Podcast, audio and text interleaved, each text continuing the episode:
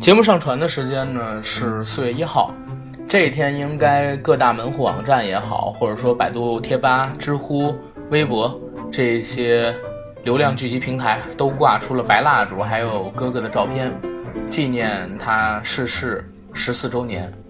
从这一点上就能看出了，哥哥是一个在整个华语区都有特别大影响力的艺人。之所以爱他，也是因为他。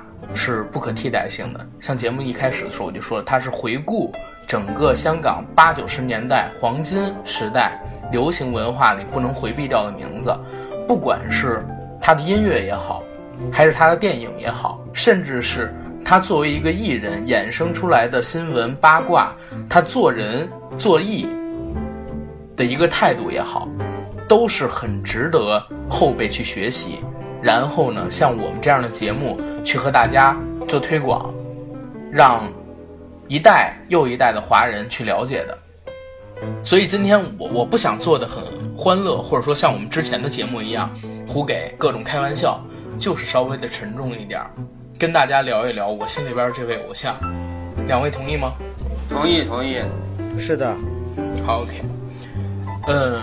之前的时候也和大家说过，说市场上现在有关于哥哥的节目实在是太多了，每年都有非常多的人做各种各样的音频节目也好，视频节目也好，去怀念他、纪念他。里面呢聊了他的生平，聊了他的电影作品，聊了他的音乐作品。其实很多人都比我们更专业，所以我们如果说聊的话，肯定不会侧重点在专业的分析上。更多的是我们作为七零后的李哥、八零后的九哥，还有九零后的阿甘，我们三个人作为不同时代的电影迷，或者说是华语区的观众，看待他是一个什么样的看法？针对于这几点去聊。那像我，我是一个九零后，听我们节目的都知道，我从来没有真正到现场去看过哥哥的演唱会。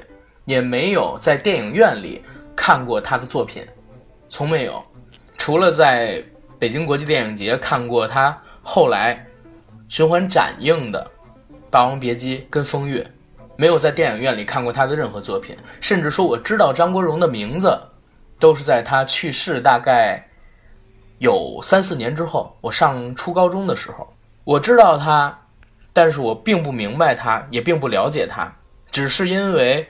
我在网上找到了一部电影，陈凯歌的《霸王别姬》。我看完之后，对这个程蝶衣特别的着迷，心想是什么样的人，能把这样一个风华绝代的，或者说一笑百花鲜，一提万古愁，演的这么丝丝入扣又到位的人，把我拉进去的人，他到底是谁？查了有关于张国荣的资料。接着呢，又看了他的像是《风月》《东邪西毒》《阿飞正传》《春光乍泄》，更了解到他作为一个艺人，面对着无数的媒体、无数的观众，勇敢做自己，迎面自己的性取向去做自己，之后就不能自拔的把他当成了自己心里边的一个偶像、一个神邸。那。咱们倒推，我是九零嘛，那九哥你先来，你代表八零后聊一聊你眼中的哥哥，或者说你是怎么接触到的哥哥？呃，好，那个上期我们聊发哥的时候，就聊到了纵横四海，聊到了小马哥。其实那个时代我们就已经接触到了张国荣，呃，但是说老实话，张国荣当时并不是我我的最爱，呃，因为我喜欢的是我说了发哥，我上期说了发哥都不是我偶像，对吧？就是我喜欢的是周星驰，是成龙，是李连杰，是那种打戏热热闹闹、漂漂亮亮、搞笑搞得非常好玩的这样的明星。呃，所以说就是张国荣对我来说只是香港的一个天王、一个明星而已。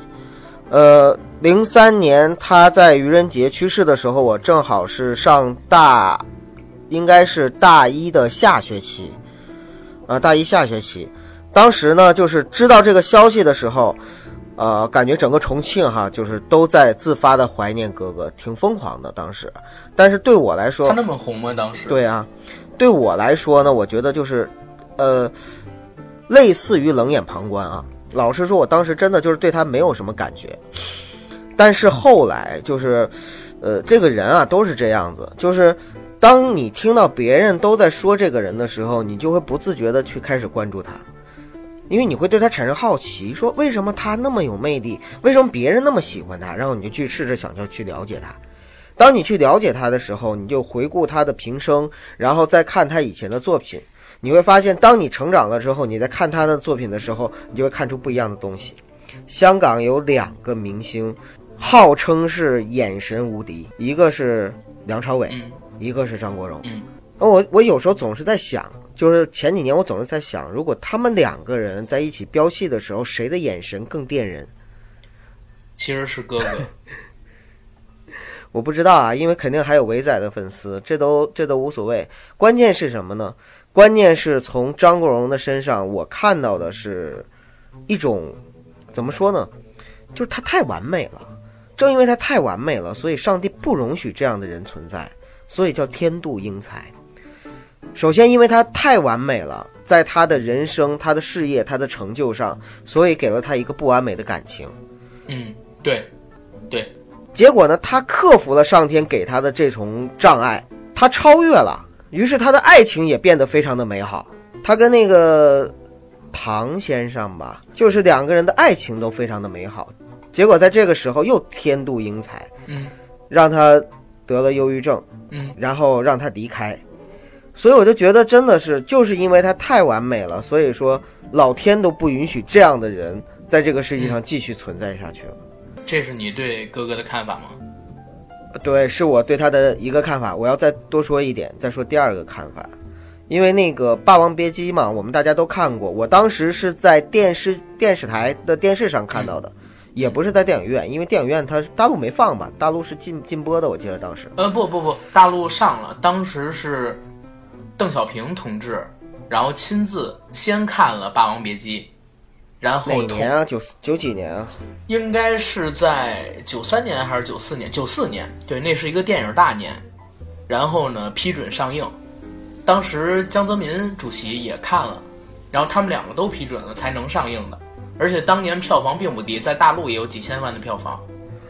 那这个就得是让李哥一会儿来聊了，因为当时的我才是一个小学三四年级的小屁孩儿，能看懂那个片子吗？肯定也看不懂。它上映我的时候，就是在电影应该刚出生。我就是在电视台、电视、电视、电视台看过一次，但是也不是完整的看过一次，印象很深刻，因为里边就是他跟张丰毅两个人演的这个程蝶衣和段小楼，确实是给人感觉非常的深刻。嗯。那我我是后来就是长大了之后重新去看这个片子的时候，在那个 DVD 上面重新看这个片子的时候，然后了解他的一些故事，然后我就特别感动于就是张国荣他自己在拍戏的时候，因为后面有很多的纪录片都讲到了，不可避免的讲到了《霸王别姬》嘛，所以就是要讲到张国荣在拍《霸王别姬》时候的那些故事，呃，大家也可以去百度去找哈，就是百度上应该都有，就是《霸王别姬》幕后的故事，比如说他这个演戏有多投入，呃，然后那个陈凯歌的呃给他准备的替身都没用上啊，等等等等，就是这些东西，用现在特别流行的国家的主旋律的一句话说，就是匠心精神，工匠精神。工匠精神。我觉得他就是香港的匠心精神的一个代表嗯，好，啊、这是我对他第二个印象。好啊、就这两个，那李哥你来交，给李哥。你代表七零后来聊一聊，就是你对哥哥的看法。行行行，我说说啊，呃，张国荣的话呢，我其实他给我的第一感觉还是一个歌坛的天皇巨星啊，还是一个歌坛的天皇巨星。但是我回忆了一下，因为要做这个节目嘛，然后我就我就回忆了一下，我是什么时候看的这个张国荣这个电影啊？后来仔细一想，哎呀，我第一次看张国荣的电影，居然是在电影院里边。呃真的吗？真的，真居然是在电影院。我告诉你，白发魔女传吗？对不对？那是我已经很大了嘛，但是那会儿很小。那么那个电影叫《鼓手》，鼓手，那个电影叫《鼓手》，我没有听过这部片子，是他早期的作品吗？我也我也他没有早期的作听过品，，八也是八几年的，也是八几年的《鼓手》。嗯那个是一个，呃，怎么说呢？那个电影是一个没有没有反派的电影，全都是正面人物，反派电影。是一个哎，是一个励志片。张国荣演一个，呃，可以说青春片吧，因为那会儿大家都青春年少嘛，啊，嗯叫鼓手，呃。但是那会儿给我的感觉，好像对于张国荣的印象不深，唯一印象深的就是他练鼓嘛，那是一个励青春励志片。嗯他练鼓，他打鼓，最后练的每秒钟也不是敲多少下啊，因为时间太长了忘了，四百，呃，四百嘛。然后开玩笑，开玩笑。嗯，再接下来我再回答这个刚九儿提那个问题啊，就是《霸王别姬》啊，《霸王别姬》是我第二部电影院看的，呃，张国荣的片子，电影院看，你在电影院看过《霸王别姬》啊？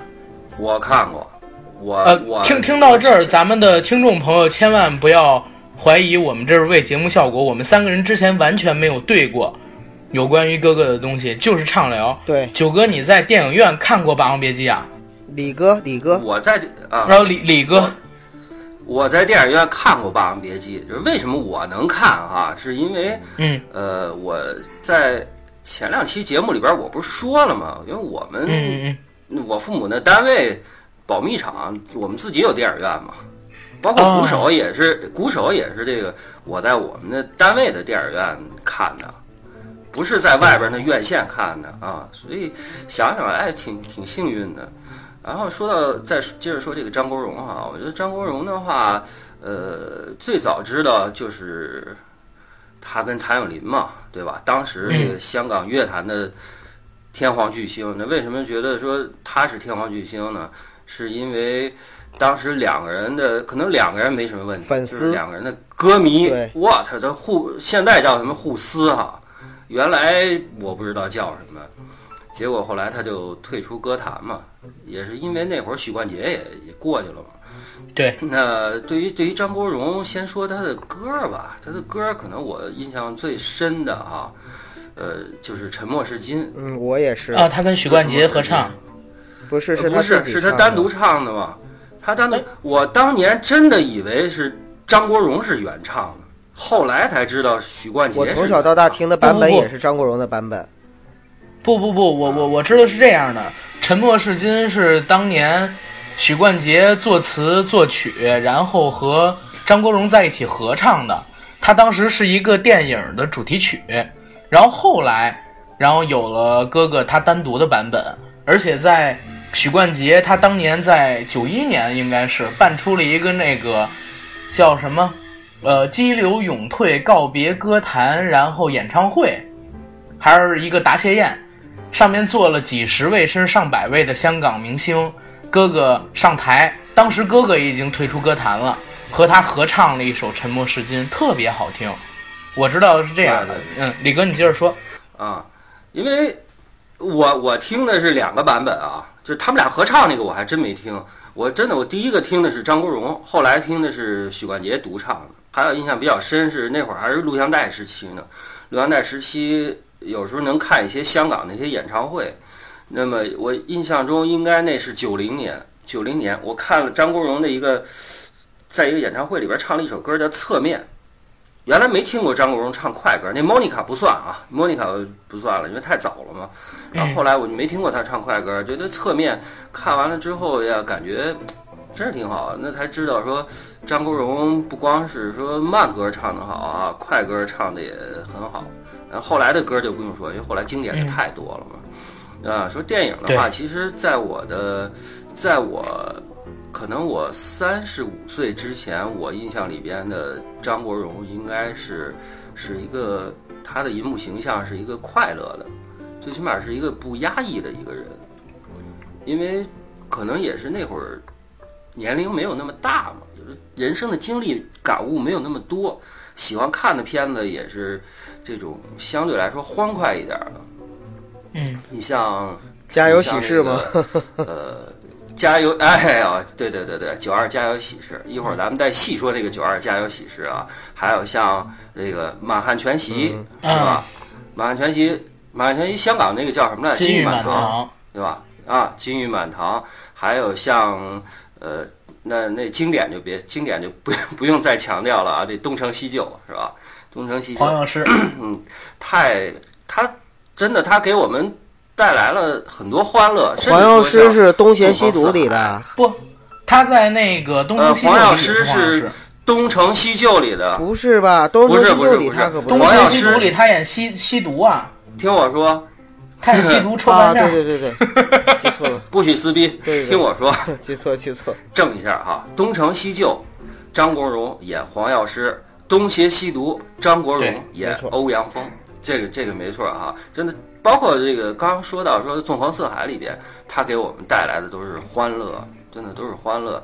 呃，到什么时候我才真正说再去重新看这个他的一些其他的片子啊？你比如说像《阿飞正传》啊，再有像嗯，呃啊，胭脂扣。胭脂扣，还有《霸王别姬》啊，还有《霸王别姬》。那我觉得应该是四十岁以后，呃，人生有一些经历了，不管是从从你生活中还是感情上一些经历了之后，才能感觉到张国荣他的那些细腻，真的他的那些细腻的东西，能够真正说表现出来。原来不爱看《阿飞正传》。也不爱看这个，呃，刚说的《胭脂扣》，甚至说《霸王别姬》。《霸王别姬》应该是还是那个年代还是跟我父母嗯一块儿看的呢，因为我自己去人家也不让进哈，人必须得父母带着进去才行呢。然后在四十岁以后哈，其实更加喜欢看的是那些深沉的电影，没那么多坏，深沉一些的，就是我之前说的那几个哈。但是你像阿甘，就是刚才你你说你喜欢看什么，就是那那种片子哈，那种片子我是不爱看那个这这种弯的片子。我没说过哎，呃，没你说说。我可能我就 我就没看，包括呃那叫什么《金枝欲孽》是吗？《金枝玉叶》金枝玉叶，梁咏琪跟他，啊我就袁咏仪跟他，啊，那呃袁呃袁咏仪哈啊，金枝玉叶我也没看，但是后来在零三年他去世，可能他是我印象中第一位就是呃在去世之后，我周边的人那么反响那么大的，那是第一个。嗯，我印象中当时我是在我上班了嘛，咱不说我干什么啊，但是我周围好多人嘛，呃，大厅里边放的都是张国荣的歌，嗯、都是张国荣的歌，呃，这是我第一次觉得说一个一个影星去世之后，嗯，我周围那么多人都喜欢他，我还就就第一次感受到。当然，第二次感受是、是 Michael 去世啊，因为 Michael 去世那会儿我，哇操他妈听得我我都跟那儿听一边听一边哭的，是那种感觉。但是今天主要说张国荣嘛，呃给我简单说说他的这个给我的感受吧。然后看阿甘那边，呃，我们再聊一些其他的，包括他的爱情好或者感情，好是吧？我正好我正好针对刚才李哥说的，我我解答几个问题。第一个，我是非常讨厌看有关于男性同性恋题材的电影的人，非常非常讨厌。但是《霸王别姬》它算半个，算半个讲同性题材电影，跟《春光乍泄》这纯粹是讲男性之间爱情的，是我唯一看下来的，明白吗？我我挺喜欢加拿大郭敬明、泽维尔多兰的，但是他有几部电影我就一直看不了，就是因为我直男癌严重，看不了这些男人跟男人之间舌吻也好，或者说谈恋爱的电影也好，看不了这些。当然我没有说不尊重啊，只是说我生理上边实在是难以看他们去做这些事情，这是第一点。第二一点，嗯，就是刚才李哥说，他印象里的张国荣在早期的时候是一个特别快乐的人，然后呢，给他们那个年纪的人也带来了特别多的快乐。对我而言不是的，我一直觉得自己很早熟。我在上初中的时候就爱看王家卫，然后呢，初中的时候也看了我最爱的《菜火车》。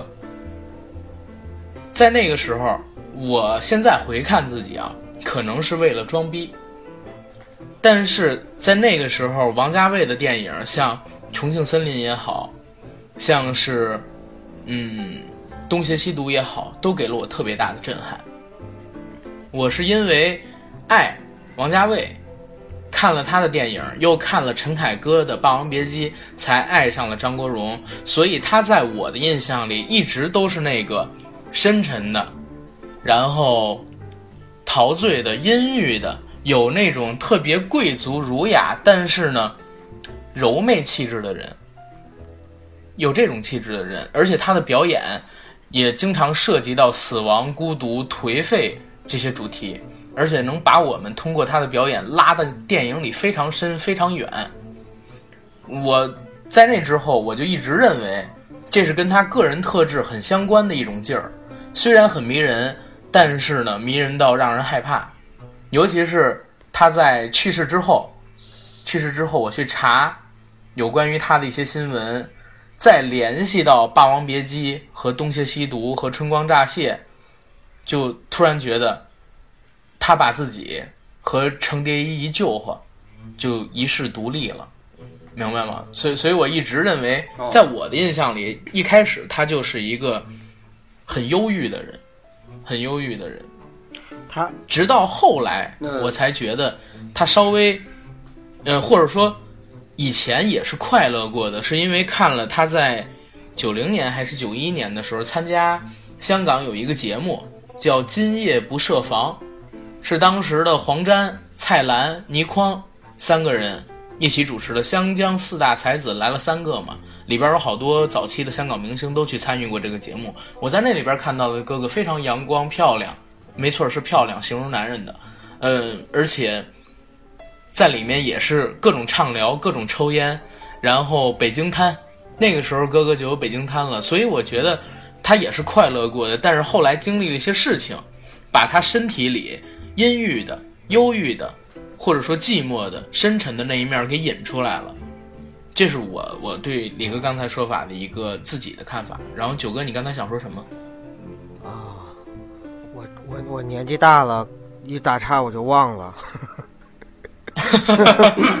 我好，我说我说我刚插一句，我是我想说的啊，因为刚才你说到。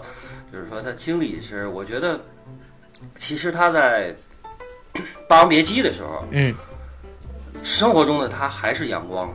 为什么啊？我我这么觉得，因为我也看了刚刚就是九儿说的那个纪录片什么的，是吧？《霸王别姬》那个爱，那个纪录片，对，当时，呃，我看了之后，我是觉得看完那个片子，实际上那是我第一次。接触到说生活中的他是什么样？因为之前我们一他就总是在台上嘛，或者说他在银幕里边嘛。我第一次感受到啊生活中的他，因为他感觉很快乐，而且很很那种说说话的时候很自在，感觉你知道，非常非常放松。而且看那个片子，我感受到说，就像你说的哈，英俊。我说英俊嘛，不不能说他妖娆啊，真的非常非常英俊的张国荣。但是原来，原来没觉得，可能是也是他越来越有味道了吧，越来越有味道了。那你说你，其实我可以理解刚才你说那个 你的那个想法啊，嗯嗯，是因为当你你知道看电影的时候。他已经基本不演喜剧了，是吧？也不演那些轻松一些片子，因为你接触应该最早都是他一些相对来说很深沉得奖的深沉的电影。对对对对对。那我们那个年代呢，接触最多的还是呃合家欢、热闹的一些片子。你比如说，刚我们说到这个《东邪西毒》啊，嗯，《东邪西毒》在我们那个年代是看完之后特失望。因为小嘛，真是把它当《射雕英雄传》看的，一看不是《射雕英雄传》啊，怎么这样哪儿都不搭哪儿嘛。对。然后后来一看，哎，这个东成西就，呃，搞真搞，就喜欢看那个。但是慢慢的，真的，我觉得东邪西毒能够在在影史香港历史上的成成成就，绝对是要比这个东成西就要高的对若干个珠穆朗玛峰，对，可以这样说吧？啊，真是这样。嗯，九爷想起没有？想起没有？你刚想？想起来我刚才要说啥了。嗯，我是刚才突然想到，随着阿甘刚才说的那个意思，就是他是真的就是人活成了戏，对就他整个的人活在了戏里边，并且把自己活成了一一出戏。对就到最后人戏不分了，这也是哥哥离开我觉得很重要的一个原因。诶刚才我一直在想一个问题，就是，呃，我在想啊，那个哥哥在一开始的时候，呃，因为嗯你看阿甘，你还是在他相当于已经就是就是离开之后，你才开始去回溯他的人生，对吗？对通过他的作品回溯他的人生，所以你的视角是逆流而上的视角。那嗯我们呢不一样，我们看到的他呢是相当于是伴随他一起成长的这样的一个过程，所以呢是从他最开始也是一个普通人，然后从普通人呢开始变成了一个明星，香港家喻户晓的明星，再从明星呢到影视歌三期的这样的一个天王，天王巨星，对。然后再到最后的时候，对天王巨星绝对可以了。然后最后的时候呢，一死成神，就是我们是看着他这样的一个过程的。我觉得嗯。真的，如果他没有那一跳，如果他现在继续活在这个人世上，那么他一定会跟很多很，今年张国荣先生应该是六十61岁了吧，六十一岁六十多了吧？嗯，60多岁那他一定也会像成龙一样，就是活成一个可爱的老头儿，对可爱的小老头儿。你看看谭咏麟就能知道张国荣如果活到现在是什么样了，哥哥如果活到现在是什么样的，对吧？呃，所以啊，就是有些人死了，但是他虽死犹生，永远都活着。对，那个，我那我我最近就是上次咱们说完这个话题啊，你看我们真的没对对没对词儿，各位观众，我们就是上次就说了聊一下哥哥，然后大家就回去各自就是去呃想想要说什么，但是我们从来没临时的提前小会都没开，直接就嗯就上来说。我这几天脑海中一直在在想一个问题，就是说。如果哥哥还活着，那么这个世界会不会多很多很多的美好？然后我就在想，他一定还会奉献很多好的作品，然后还会为我们奉献很多话题，还有他的家庭，然后甚至他应该也会领养孩子，然后也会怎么怎么样，嗯，他会做很多很多的事情。就我真的，我我愿意用一万个余正去换哥哥回到我们这个世界。我用两万个，李哥呢？李李哥不用说了，李哥肯定十万个呀，李哥都不知道余正是谁，可能我是对吧？我他妈的对加一个十万个为什么会有这个世界上要是还有哥，哥哥，那该多好。嗯可能就是因为哥哥不在了，所以我说一句啊，刚才九儿这边哈提到说谭咏麟哈，嗯一直都是很快乐，其实真的是这样。我后来我回忆了一下啊，谭咏麟从一开始到现在给我的感觉都是快乐，不管他真的快乐还是假的快乐、啊，快乐当然快乐，在公众面前就是快乐的。呃，他他这傻玩傻闹了，我觉得啊，张国荣呢，我觉得还是性格使然，真的，张国荣是性格使然，这个东西是改变不了的，他会越来越忧郁。那在咱们录之前哈，录之前因为有一段时间你，哎，有一段时间你不是断线吗？我跟九儿我们就聊起来，我就说一句话，我说，我说他怎么就没有像歌里唱的那样？因为 九儿问我你听什么呢？我说我听《沉默是金》呢。啊，我说我听《沉默是金》呢。我说《沉默是金》他多早就唱了，他怎么就能，你就不像你歌里唱的那样，你活得洒脱一点？真的，他不洒脱，他在生活中真的不洒脱。那我又去想啊，唉，死就死了吧，真的死了，给我的感觉真是对于他来说是一种解脱吧。因为那会儿我觉得活着对于他来说太痛苦了，真的太痛苦。在那个年代啊，不管说是他的取向也好，还是说他的人生经历也好，各方面对于他来说都是一种痛苦，不受公众接受的这些东西。所以，与其活着这么痛苦，不如去解脱了吧。要说到这儿的话，真的啊就是要但是真从心里边感觉要说到这儿的话，真的要说一下这个抑郁症，就是我的之前一个客户跟我聊过，他的岳母，他的岳母就是得抑郁症，后来呢在北京跳楼自杀的。那么啊他就他就描述了一下，就是他岳母当时的这种状态，呃，真的就是大家所有的人都劝了他很多，然后天天看着他，但是他就是一门心思想要死。到最后的时候，就是终于终于让他找到一个机会，从楼上，就是他住的那个楼上面，趁别人不注意的时候跳了下去。所以他说，他在跟我描述这件事情的时候，他就说说，其实从他们身边的人都能感觉到，就是他当时真的特别痛苦，而死亡对他来说真的就是一种解脱。抑郁症是很可怕、很可怕的一件事情。在这里，我真的特别想就是让就是呼吁一下听众朋友们，大家要正视正视抑郁症。呃，他而且尤要关爱里，你身边有抑郁症的人，一定要这样，而且要更多的理解他们，接受他们。因为抑郁症真的是一种生理上的疾病。嗯嗯，你说到这个东西，我想起家里边好像有过一个亲戚得过产后抑郁症。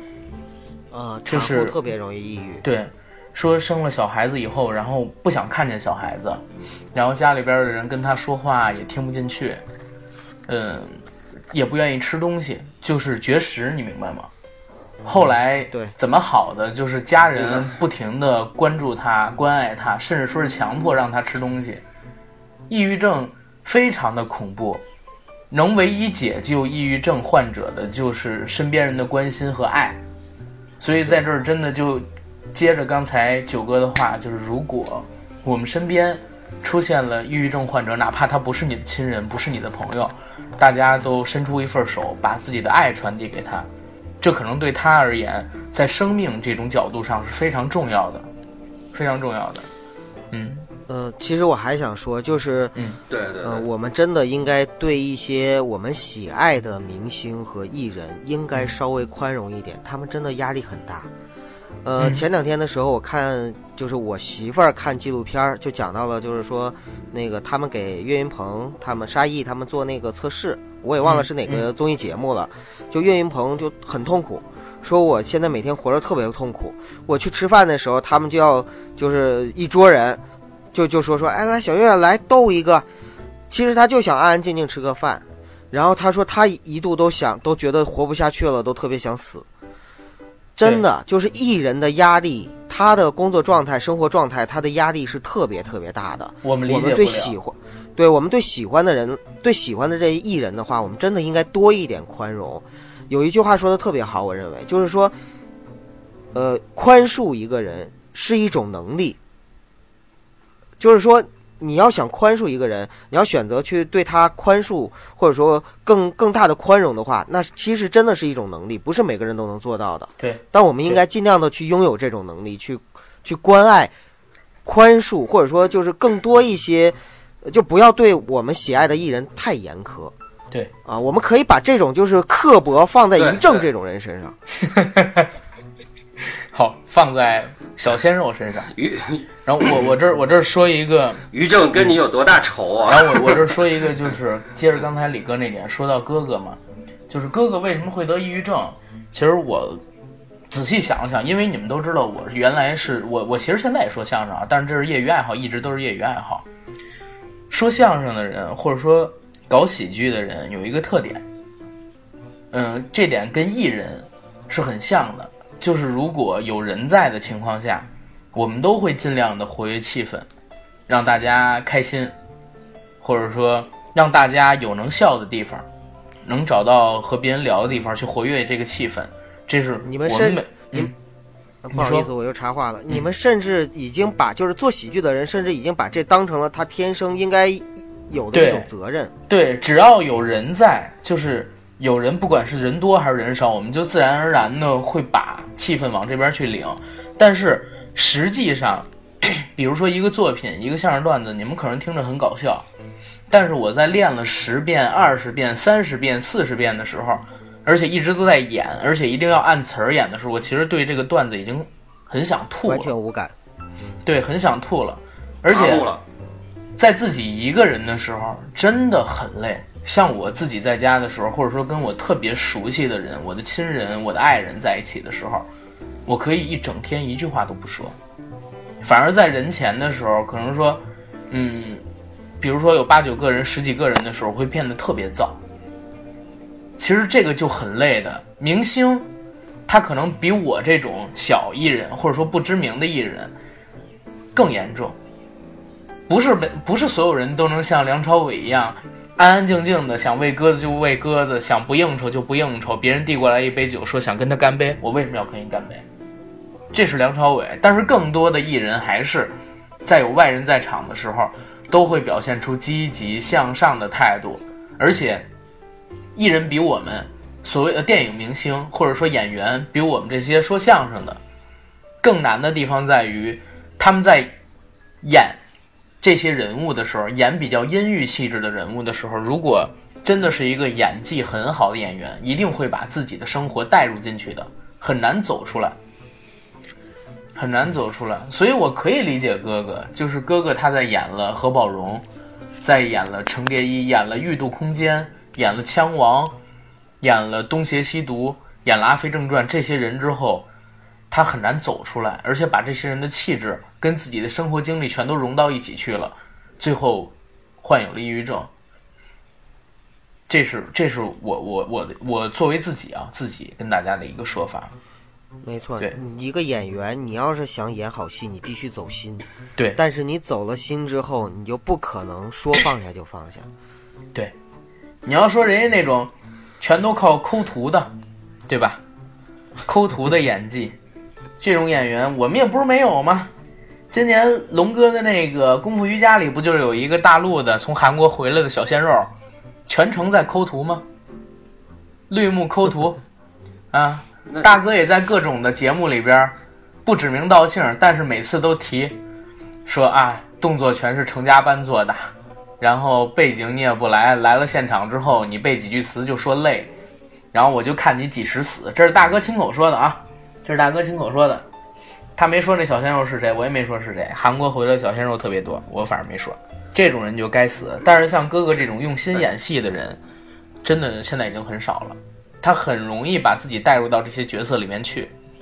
嗯，这是我的看法啊。你刚才提到异度空间了哈，嗯，当时哈就是我还很印象很深刻，就是当时哥哥走的时候，大家都认为是他这个戏没出来，所以才走的。嗯。《异度空间》里边，他演的就是类似的一个角色嘛。其实好像他后期的很多角色都很都像很阴郁的气质。你像那个《枪王》里也是，《枪王》里他也演了一个精神病患者呀，尔冬升的枪王。呃，没错没错。嗯，哎，《枪王》其实很好看啊，大家没看呢，建议去看一下。对，豆瓣八分。嗯嗯，你觉得？哎，我想聊，啊，李哥你说吧。啊，九哥说，啊，我是觉得哈。给我的感觉是，他这个人吧，可能他不想跳出来。真的，他他在那个在那个氛围里边，他已经习惯了。你像他后来接的这些片子，为什么他不能接那些快乐一点的片子吗？可以，我觉得他不爱接，他就想要那种氛围，对，你知道吗？他觉得那个才有安全感，可能。但是呢，这越来是人戏不分了，人戏不分这个词那就不好了。尤其是，尤其是在这个，呃，异度空间里边，我觉得这是怎么说呀？是他自己非要往里扎嘛？他知道他出不来，那还要拼命往里扎，扎扎扎扎到最后，崩溃了，是吧？我真的，我我印象中是崩溃。我记得，我记得他自杀那文华酒店是吧？香港的，他不是。他是他是在那儿好像住了好几天了，已经就一个人，实在是想不开了，这嗯跳不出来了。那你大家反正都说到这一点了，我聊点欢乐的吧，咱们不聊特别多抑郁症或者哥说哥哥这个问题，我聊一点好玩的。行，好好，嗯，我不知道大家清不清楚哥哥的一个在香港的影响力啊。我们都知道香港人把梅艳芳叫香港的女儿。然后，可能大家不知道的是，哥哥这个称号代表着张国荣、是当年整个香港演艺圈里每个人的心头好，也是不会再有下一位艺人能得到整个香港人这么多的宠爱了，这么多的宠爱了。他作为歌坛的巨星，曾经掀起过八十年代的谭张大战。从八三年通过那个 Monica 红了以后，就一直在各种颁奖礼和谭咏麟来来回回的争冠军。后来，谭校长宣布不再领奖，哥哥呢退出歌坛，他开始演戏，演戏也赶上好时候，特别多伟大的作品、伟大的导演都喜欢找他拍戏，像关锦鹏的《胭脂扣》，像王家卫的很多戏，从《阿飞正传》到。后期的春光乍泄，包括说，其实二零四六里有一个角色是给哥哥留的，呃，但是哥哥他去世了，就变成了木村拓哉。这是当时的戏份，而且把木村拓哉的戏份删减的特别多，最后没留多少。哥哥本身的话，他也是一个在开始阶段很善良或者说很快乐的人。我看过他的《烈火青春》，这是他第一部自己承认的电影。之前，嗯，也因为种种原因吧，拍过三级片，但是那个咱不算。《烈火青春》里边，他其实也是一个快乐的少年，在初始阶段，他唱的歌也是非常阳光的。直到后期，他可能是因为自己的性取向也好，或者说怎么也好，才得上了抑郁症，如何如何。但是更要说的是，哥哥是一个非常善良的人。为什么我说香港人还有整个香港演艺界都对他这么偏爱？就是因为他人非常的善良。我今天录节目之前，我特地看了像是张丰毅在《天天向上》里回忆张国荣，他哥哥还有巩俐三个人在戛纳的海边，当时刚拿了金棕榈《霸王别姬》，三个人呢在一起合影。当时法国的记者想让张丰毅把巩俐抱起来。那个时候中国比较拘谨一些，大陆比较拘谨一些，张丰毅有点不太敢，所以哥哥特别贴心的说：“我来吧，我来吧，帮他把那个巩俐给抱了起来，然后呢解决了他的尴尬。”刚才我们又提到金玉满堂，赵文卓今年参加了一个节目叫《王牌对王牌》，在里面。他说自己最想回到的时间就是一九九五年，为什么？因为那个时候他刚刚到香港发展，去拍《金玉满堂》，对他照顾最多的人就是张国荣。哥哥每次开记者发布会，因为知道他是新人，都特地站到他的旁边去，给他机会，让摄像头更多的对增加他的曝光度，去帮助他。同时呢。我还看过一个节目，之前也在节目咱们的节目里提到过，叫《星星同学会》，吴君如。有一期呢是刘伟强、黄百鸣，还有还有一个人是谁我忘记了啊。他们三他们一起聊整个香港男演员的片酬，那是零九年的节目。里面聊到哥哥的时候，黄百鸣说哥哥是特别特别好的一个人，从来不计较，而且讲义气。要帮忙就帮忙，在九七年《家有喜事》的时候，你们知道九七九二那版是有哥哥的角色的，他演老二，对吧？九七版是没有哥哥的角色的，但是当时因为星爷狮子大开口，要了一千五百万片酬，预支预算超支了，最后的结尾没有办法像九二版做那么盛大，所以黄百鸣当时就想做一个群星来贺的结尾。打电话给各种明星，让他们过来串场，才有了咱们现在看到的很多明星到那个黄百鸣的家里给他们举手、抱拳，祝各位观众新年快乐的这个经典结尾。当时他没敢第一时间找哥哥，就是因为本来第一部里有哥哥，第二部没找哥哥演，他怕哥哥记恨。但是最后当人叫不来的时候，一个电话过去，立刻答应。而且是坐飞机从加拿大赶过来，还叫了自己的好几个朋友，用自己的影响力来客串。所以他一直觉得很对不起张国荣。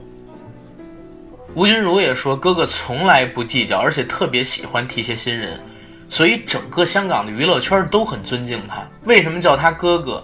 就是因为像我刚才说的这一点，敬业是一方面，更重要的是他的这种善良，跟对后辈的提携，还有对同辈的关爱，以及对自己长辈还有哥们儿之间的义气，大家认可他，所以叫他哥哥。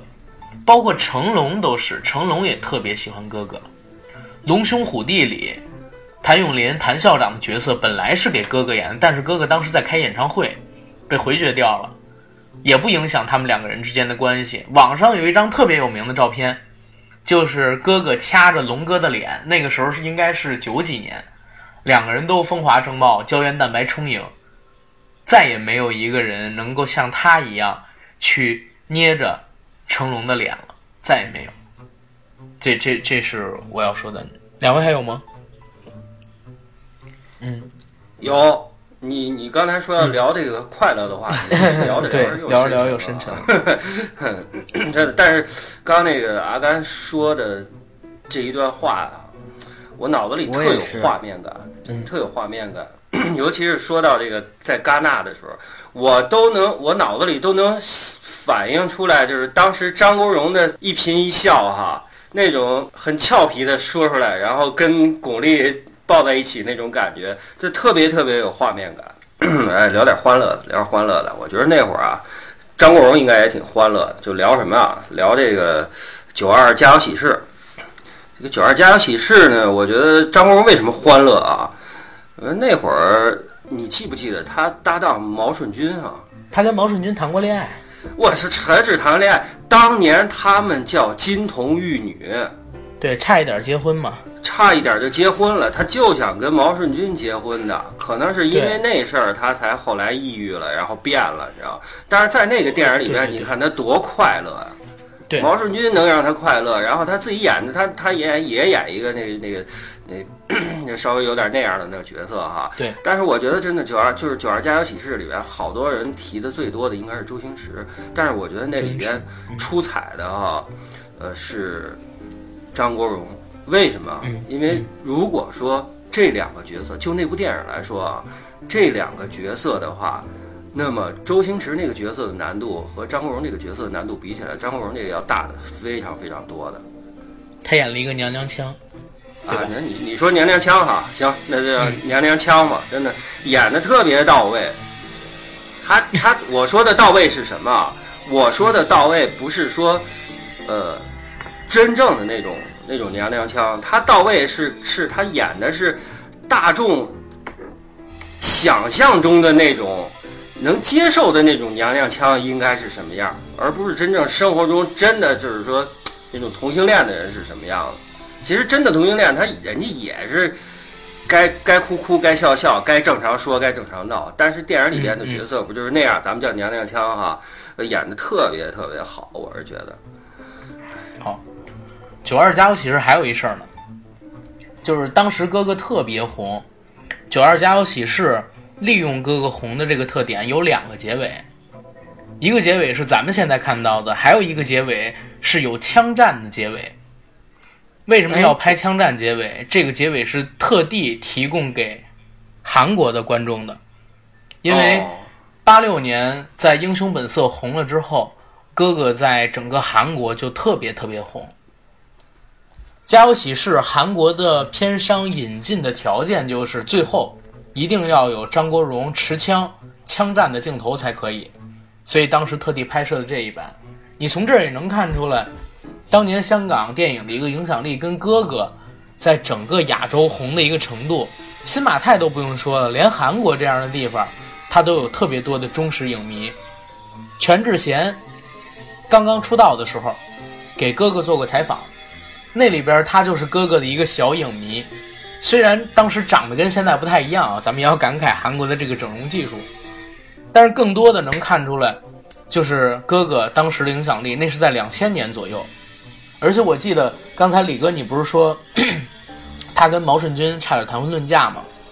我看过毛舜筠在 TVB 做的一个谈话节目，当时他请了张国荣。哥哥在节目里边说了一句话，就是让我印象特别深。他说：“当时如果咱们俩结婚了，可能我的整个生命都会不一样。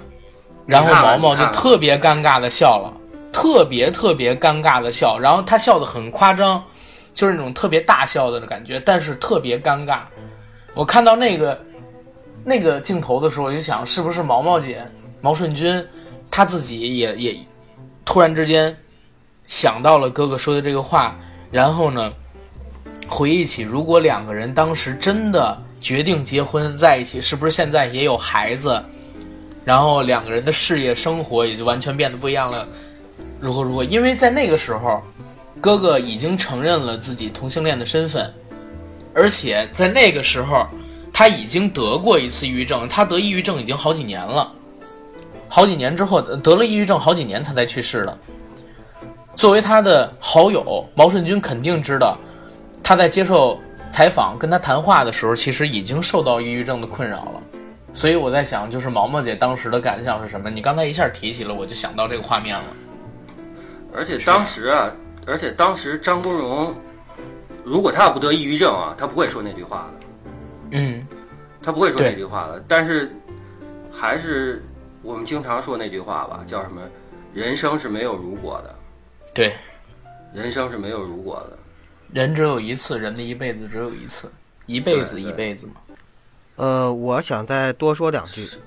那这样，九哥再说两句。那个是因为刚才啊，就是聊着聊着，我发现哈，这个大家如果是聊哥哥的话题的时候，我们其实初衷不想聊得太沉重，但是我发现怎么聊到最后的时候都会有些沉重。我想这一定是因为我们大家对他的爱，因为因为我们还是会很遗憾，就是他的离开。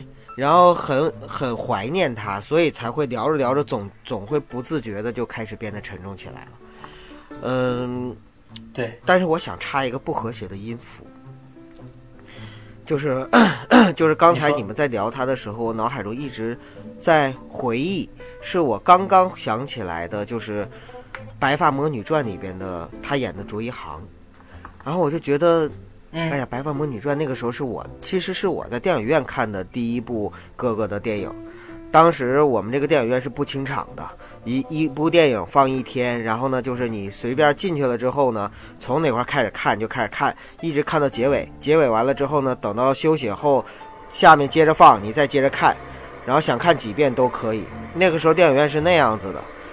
呃，那是我第一次在电影院看那么色情的画面，就是林青霞在这个潭水里边，呃，那个呃，趴着，然后哥哥亲她的背，啊？不是，是他那个就从潭水里边就是出来的时候，然后那个两个双峰，所以我刚才一直有这个画面。我没听清，信号不好。别听了，李哥，这个少儿不宜，这个少儿不宜，不适合你。那呃，卓一航也是悲情的人物啊。卓一航也是悲情我的人物啊。就想说什么呢？推荐大家哦去看一下这个《白发魔女传》。哎呀，我觉得那个时候林青霞真美。然后，当然了，哥哥也当时也真是，就是他那种他的武侠哈，就是因为我我总觉得《东邪西毒》里边的那个他演的欧阳锋呢，忧郁是忧郁了，但是有一种脏兮兮的感觉，因为大漠嘛。但是他在卓一他演的那个就是《白发魔女传》里面的那个卓一航，那真是很帅很潇洒的。然后再加上那个林青霞，很对，干净啊。非常干净。然后林青霞在那里边那个巅峰状态的那种颜值，所以就两个人奉献了一出非常好的对手戏。应该说，让我印象非常深刻，并且刚才让我由情不自禁就想起来、回忆起来的哥哥关于哥哥的电影画面就是这个画面。好，OK。然后我我最后再跟大家说两句啊，就是我们这个节目之前上周我就说要做，然后呢，大家一次会都没开，往常我们都要开会的，但是这次我就想聊一聊不一样的，我们不聊电影结构，不聊他的歌曲怎么做，我们就是聊一聊自己对他的感受，所以大家千万不能开会，不能串词儿。这是我们最开始的一个初衷，包括我节目伊始的时候，我想今天要不然就做的欢乐点儿，不要沉重，但是最后还是沉重，因为真的是爱哥哥。我们今天其实聊的并不多，并不能代表整个张国荣的生平。对，如果有新的听友不了解哥哥的，听到我们这个节目，希望你可以去更多的了解他的作品，